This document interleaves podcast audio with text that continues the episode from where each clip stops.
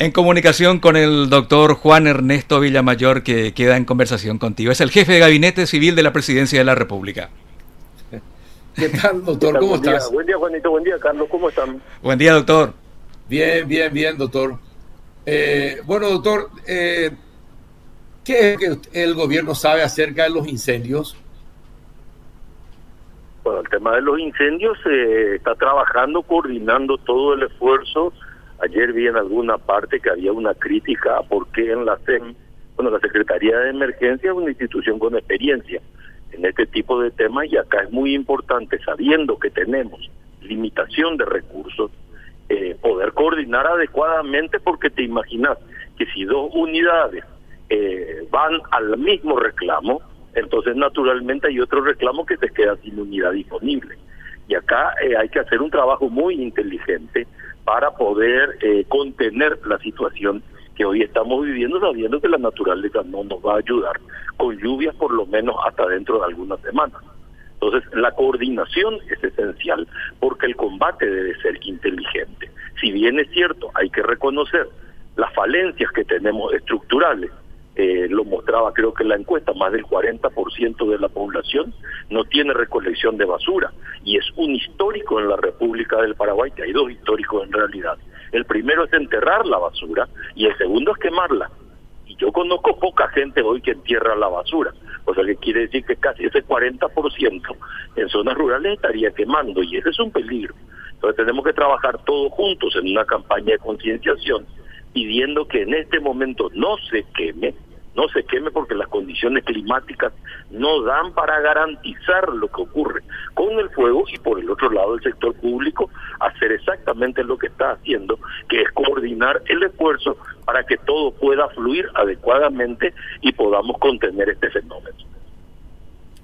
Eh, ¿Y por qué no se puede contener hasta el momento? De repente hay, eh, se habló de 12.000 focos de incendio, pero eh, ¿qué es lo que está pasando? Eh, ¿Cuáles son, cuántos son provocados, cuántos son accidentales, cuántos son por una joda? Eh, ¿Se sabe eso? Yo no sé decirte con precisión. Vi una estadística que decía que el 95% es provocado. Entonces, a partir de ese momento tenemos un hecho dramático, porque la gente cree, a lo mejor alguno buenamente, que puede controlar el fuego de la basura, y con este clima, con esta sequía y con este viento, eh, es muy posible que una chispa, eh, no sé si se dice chispa también, ¿verdad? No voy a entrar en ese que una chispa vuele 150 metros e empieza un foco de incendio a 150 metros del lugar donde se empezó a quemar la basura, o que tome una rama del árbol y ya se volvió incontrolable. Y de esa rama del árbol puede ir a 150 o a 200 metros a otro lugar que también está seco. Es decir, el fuego puede viajar por el aire. Entonces, si eso puede ocurrir, tenemos que entender todo que no es el momento de proceder a la quema de basura porque las condiciones de humedad hacen incontenible a la chispa, o sea, la chispa se vuelve factor. Y si esa estadística es cierta, no sé decir que el 95% tiene origen humano, entonces tenemos el gran peligro de la falta de concienciación de la gente, donde tenemos que trabajar todos juntos, la falta de conciencia de la gente. Y nosotros tenemos que trabajar en esa concienciación. Y, dígame una cosa, no hay ninguna institución del gobierno que determine si ese porcentaje es real, es verdadero o no. No, no hay en este momento. Ahora hay que apagar el incendio y después ver, pero la estadística te dice de hogares, el censo te dice, más del 40% de la población no tiene colecta de basura. Entonces yo te digo, ¿qué, ¿qué pasa con esa basura? Porque algo tiene que suceder. Y todos conocemos el caso de los carriteros que uno les paga para que lleven la basura, sacan de acá y la llevan a la otra cuadra y se tiran el primer baldío. Y después encontramos que también la quema de campos, la quema de campos fue una práctica habitual. Algunos ya no están haciendo, es cierto, pero hay una gran parte que todavía hace especulando con que al día siguiente se va a producir una lluvia. En el día de ayer la diputada Celeste Amarilla estaba denunciando en el Pleno un caso del interior de la República donde ella decía, escuchó, escuchó el parte meteorológico que decía que al día siguiente iba a llover y ese día le pegó fuego al campo. ¿Y qué ocurrió al día siguiente? Bueno, el meteorólogo se había equivocado, no llovió. Bueno, pero también, eh, también hay eh, incendios provocados por, por ejemplo, funcionarios del MOPC al costado de las rutas para ir desmalezando eh, también y hacer las rutas. Todas estas cuestiones, lo que, lo que quiero, a lo que quiero llegar nomás es cómo se puede hacer para que sea debidamente controlado todo y no se expanda. A ver, la falta de conciencia no es un patrimonio exclusivo ni del funcionario público, ni del contratado por, el, por la función pública, ni del ajeno a la función pública. O sea, vamos a distribuir en todo caso la falta de conciencia frente al fenómeno en forma proporcional entre todos. O sea, somos todos paraguayos y nada de los paraguayos nos es ajeno. Entonces, nosotros tenemos que entender que eso se está produciendo, si te digo, dentro del 95%, para tomar por válida esa cifra dentro del 95% que está provocado por el ser humano, bueno, una parte en la misma proporción deben ser funcionarios públicos y otra parte deben no ser funcionarios públicos. Es la proporción nacional esa. La falta de conciencia nos atañe a todos. Ahora, hay una cuestión que se le critica al gobierno, 12.000 mil eh, focos de incendio, eh, el aire irrespirable y ni una sola persona tratando de calmar a la gente, explicándole, estamos haciendo esto, aquello y lo otro. De repente, después de las críticas, se organiza un... Y, hasta, hasta se tranquiliza las cosas porque la gente dice, bueno, algo están haciendo. ¿Será que pueden mejorar el, sistema de comunicación en ese sentido, doctor? yo te pediría que le hagas una entrevista a la gente del MIPIC, que es la que maneja el tema de comunicación. Yo no quiero emitir juicios sobre el trabajo que hacen eh, colega funcionario público, ¿verdad? Pero me parece muy oportuno porque es una crítica que se está escuchando y me parece que sí, que efectivamente cuando yo escucho una crítica tengo que dar una respuesta. Acá la idea es dar una respuesta. Ahora, ¿cuál es la naturaleza de la respuesta que están preparando? Me gustaría que se le traslade la pregunta a ellos. Claro, porque fíjate lo que pasó. Lo de Areguá, estando a punto de llegar a una estación de servicio del fuego, se hizo lo posible, parece que se salvó la estación, al otro día se reaviva el fuego, otra vez la misma situación, el aire irrespirable, después sube lo del botánico, lo de Remancito, eh, el, el aire sigue más irrespirable, después apareció lo de Atirá, después aparece, aparecen otros focos de incendio. La gente está alertada y sin embargo nadie del gobierno comunica que es cuando uno espera que sus autoridades le digan tranquilícense, estamos haciendo esto, estamos haciendo lo otro, está participando la policía, están sus, sus camiones también, eh, están colaborando. Todo eso que la gente necesita saber para tranquilizarse, sin embargo, nadie da la cara, ministro. Bueno, a ver, lo de nadie tampoco es tan correcto. Yo recuerdo hace 48 horas ya tuvimos la reunión en la vicepresidencia y se habló y se dijo quiénes iban a estar. Después se hicieron conferencias de prensa. Después se habló desde la presidencia, es decir, se habló desde distintos lugares. Eh, a lo mejor no con la intensidad que la gente reclama, pero no creo que se pueda decir nadie al mismo tiempo. Y se ha hecho. Ahora, no se le dio la difusión eh, que merecía el caso porque el drama del incendio superaba a la naturaleza del mensaje.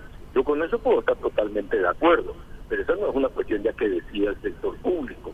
Yo participé en dos de estas reuniones, frente a la prensa. Y es cierto, tuvo poco destaque, y está bien, supongo que es también la prioridad que establece cada medio periodístico. Yo no le voy a decir a cada medio qué tiene que decir ni de qué modo, pero yo he visto sí que las conferencias de prensa fuera en alguna parte en redes, eh, en los impresos por lo menos no mereció ningún detalle, ninguno. Y el mensaje que se lanzaba justamente de orden, de pedir que no se queme, que se tenga cuidado, las proporciones salieron de ahí, tampoco merecieron detalle.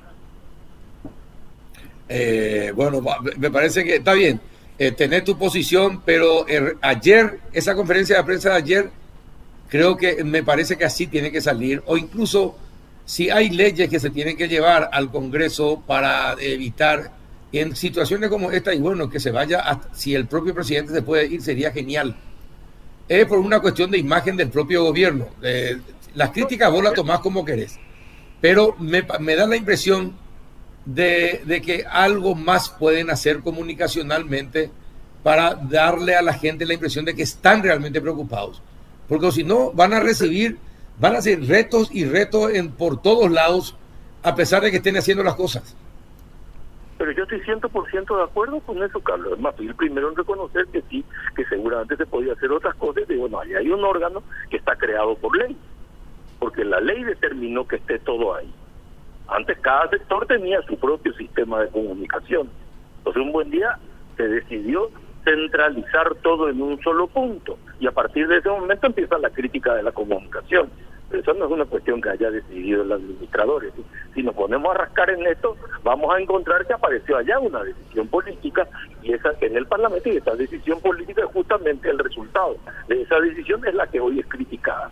Yo no te estoy hablando tampoco de la conferencia de ayer, yo te estoy hablando de la de anteayer ya. Que fíjate que no me estás ni siquiera mencionando.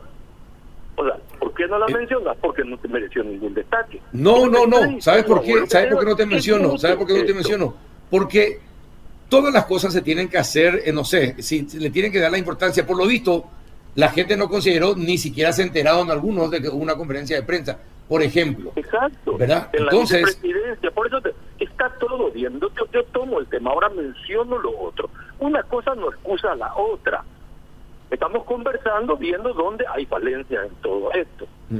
¿verdad? Y y tenemos que conversar y también tenemos que aceptar, bueno, caramba, realmente no se les hizo caso cuando nos avisaron, ¿verdad? ahora ya empezó la campaña contra el dengue y dentro de un mes y medio me van a decir, ¿y qué hicieron ustedes? ¿Por qué no le dijeron a la gente, mira que se está diciendo, mira que ya se está advirtiendo? O sea, el tema de limpieza es algo que hoy ya tenemos que ir haciendo porque ya viene la época del dengue, tenemos que limpiar todo, pero no tenemos que quemar la basura. Son dos cosas, ella se está hablando de eso.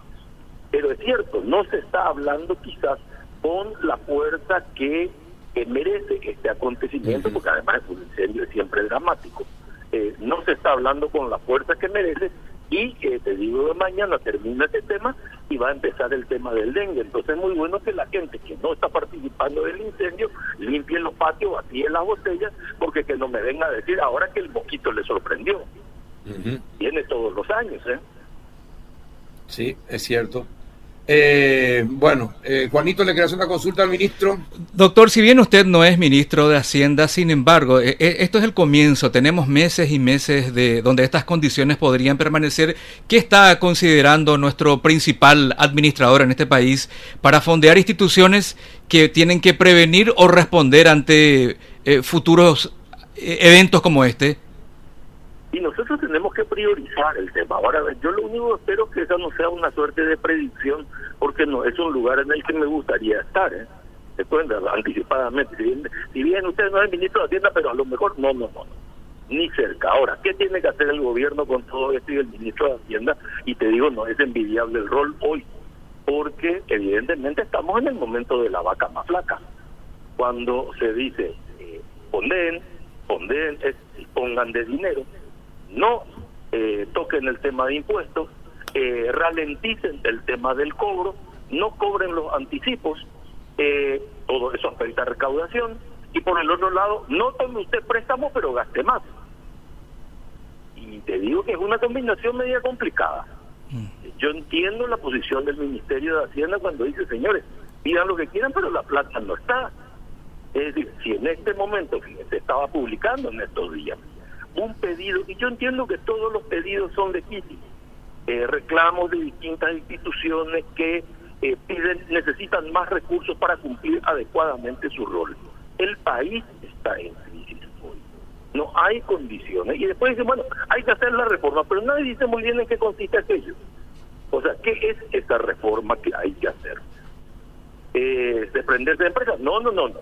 Eh, ¿Vender las propiedades del Estado? No, eso tampoco.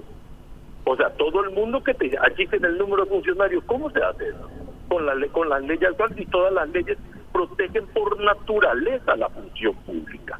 Entonces van a decir, no, eso tampoco se puede tocar. Y al fin de la jornada de esa tan mentada reforma, te digo que va quedando poco. La calidad del gasto, estamos de acuerdo pero también tenemos que tener estar de acuerdo en que cuando decimos la calidad del gasto, cada ministerio y cada sector va a salir a pedir que justo la parte de él no se toque y que se toque en todo caso la otra.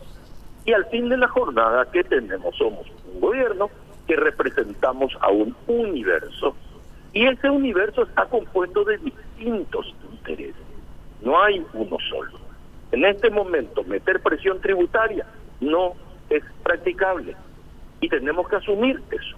Entonces, si por el lado tributación no va a venir el aumento de recursos, si la actividad la actividad privada, perdón, de la que depende la recaudación, se encuentra golpeada y necesita meses para recuperarse, ya tenemos que partir de la base que de allí no va a venir. Los grandes contribuyentes de impuestos, los grandes sectores de impuestos, qué sé yo, IVA, selectivo al consumo, eh, están golpeados. Entonces, esa actividad está a menos. El IVA que viene de los restaurantes disminuyó casi un 80%. Entonces, ¿por qué? Porque no está el cliente. No es culpa del restaurante, no se trata de un crédito, no está el cliente. Por eso tiene razón el pedido del sector privado de cambiar la naturaleza de la campaña para alentar a que se mantenga la zona comercial, la zona de consumo y con estos recursos sostener también la actividad pública. Porque la actividad pública tiene componentes rígidos, salarios, servicio de deuda, y esos componentes no se pueden mover del lugar. Cuando hablamos de componentes rígidos, no estamos solamente diciendo salarios, estamos diciendo jubilaciones, seguridad social, eh, salud, educación, o sea, son componentes rígidos. Yo sumo todo eso, no es solo deuda externa, y después me viene además el servicio de la deuda externa. Esos números yo no los puedo mover del lugar. El margen de maniobra es del otro, y ese nadie quiere tocar porque es inversión. Entonces al fin de la jornada estoy otra vez en el cielo.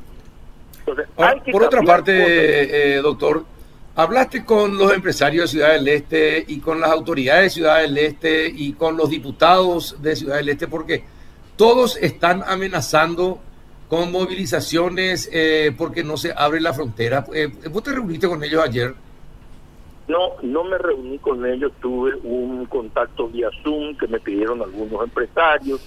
Eh, valoro la comprensión y el nivel del diálogo que hemos tenido. Algunos empresarios empezaron diciendo, ya bueno, pero contigo lo empezamos peleándonos siempre, lo cual es cierto. pero terminamos en buenos modos, o sea, valoro muchísimo y la movilización que estaba prevista se desconvocó, tanto en Ciudad del Este, en, Pedro Juan, eh, bueno, en varias ciudades, en Encarnación, todas esas se desconvocaron después de esa charla donde nos dimos tiempo, pero hay que entender algo también acá. Y yo creo que la movilización es mala idea, porque si en la movilización, en la movilización, mira que yo respeto el derecho a la movilización, no estoy impugnando eso en la movilización yo voy a romper el protocolo sanitario. Entonces es posible que de la movilización, de la movilización, salga el nivel de contagio que me obliga a volver a cerrar, cuando lo que yo estoy queriendo es abrir. Entonces, fíjate si en la movilización yo rompo los protocolos, entonces puedo tener un, no digo que invariablemente lo voy a tener, pero puedo tener un inconveniente, eso puede tener impacto en la salud a futuro y ese mayor impacto me puede obligar a tomar medidas otra vez en, dentro de la escala del Ministerio de Salud diciendo se volvió a disparar la pandemia y muchas veces puede disparar como consecuencia de la movilización. Entonces en esto tenemos que tener un compromiso todos si me preguntas a mí a título personal y a pesar del temor que tiene mucha gente, yo creo que la, la, la fase paternal, paternal de la pandemia, del modo de controlarnos, yo creo que está casi agotada. Y tenemos que empezar a asumir responsabilidades individuales. Y ahí el comercio sí está dispuesto a cooperar y a cooperar bien. Entonces, el protocolo de acceso a todas las áreas comerciales y que cada uno sea responsable de hacer las tres cosas básicas que le pide el Ministerio de Salud. Conserve la distancia, use usted mascarilla y lávese las manos. Parece que no es mucho pedir, pero si cada uno de nosotros lo hace en forma individual, el rol del Estado también va a empezar a ubicarse otra vez donde debe estar. Hoy parece que queremos echarle la culpa al estado de la enfermedad. Y eso es mala idea, porque entonces cargamos allá el problema y desde donde está el problema, que es del sector público, se tienen que tomar las medidas.